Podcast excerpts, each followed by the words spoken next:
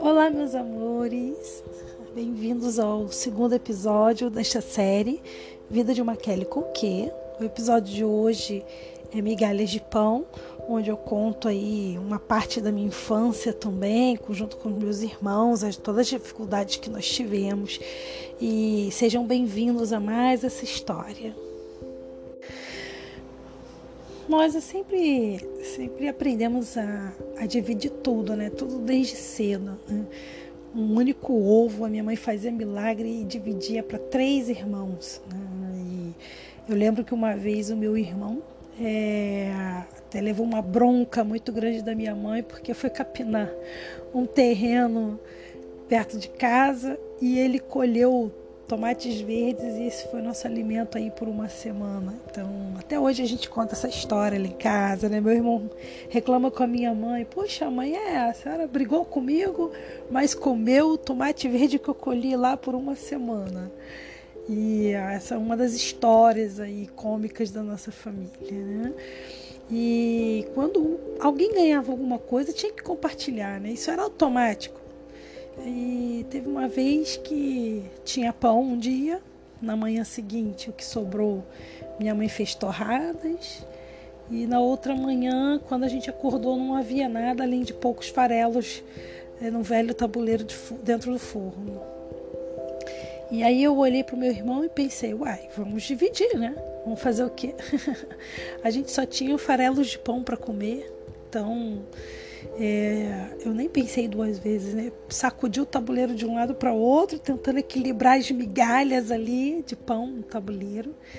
E a criança é desse jeito, né? Criança tem um, um olho assim, é, um, nós chamamos de olhômetro, que fica consegue contar farelos de pão, com certeza.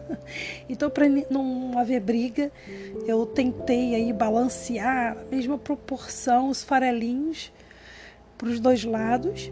Eu molhei a ponta do meu dedo na boca e eu tracei uma linha bem no meio do tabuleiro. Pronto.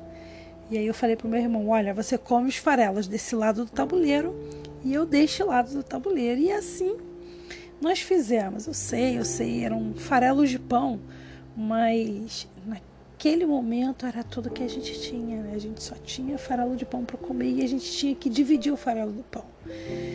Isso valia também para colheres de arroz, copo de leite, casca de maçã. Quantas vezes assim eu era doida para comer uma maçã, né?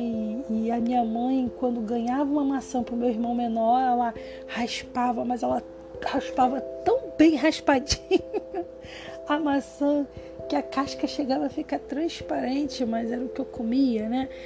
E, e eu lembro também que meu pai ele trabalhava numa grande empresa e lá ele tinha as refeições, né? Tinha as refeições, é, é, café da manhã, almoço, então era variado. E o meu pai, ele dizia que ele não conseguia sentar para comer um bife, sabendo que seus filhos estavam passando necessidade em casa. Então meu pai pegava um pão, abria o pão e o pedaço de carne ou de frango que ele iria comer naquele dia, ele colocava dentro do pão, enrolava e colocava dentro do bolso para levar para casa. Muitas vezes ele chegava a uma hora da manhã com aquele pão todo amassadinho dentro do bolso, de tanto passar o dia todo no bolso.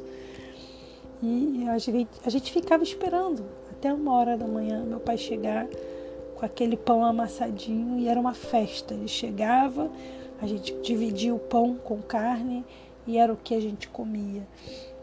Isso era isso era uma alegria muito grande quando meu pai chegava com aquele pedaço de pão com carne, né? Porque às vezes era a única carne que a gente comia é, era o que ele trazia.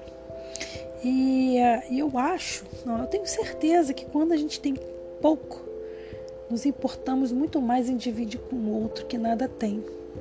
É mais fácil a gente entender a dor do outro irmão quando a gente passa pelas mesmas aflições.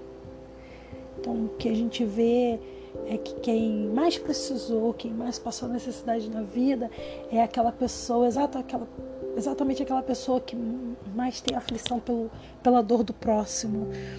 E é por isso que eu agradeço a Deus por todas as coisas que eu passei, sabe? Eu agradeço a todas as privações, todas as dificuldades que eu passei, pois elas me dão uma visão exata, é, além daqueles, daquilo que meus olhos podem ver, me dão a visão por dentro da alma de quem passa pelas mesmas aflições.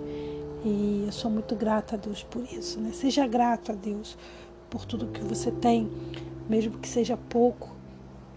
É, seja grato a Deus e compartilhe, compartilhe aquilo que Deus tem, tem te ofertado nessa terra, porque tem, tem muita gente que precisa, tem muita gente é, chorando por um, um prato de comida, por um pedaço de pão, por um remédio, às vezes até mesmo por um abraço. Eu sei que nessa época de pandemia nós não podemos abraçar, mas às vezes um olhar por cima da máscara, uma palavra de confiança, ou mesmo uma mensagem de texto, é, um coraçãozinho que se quer aquece o coração, aquece o coração de quem precisa.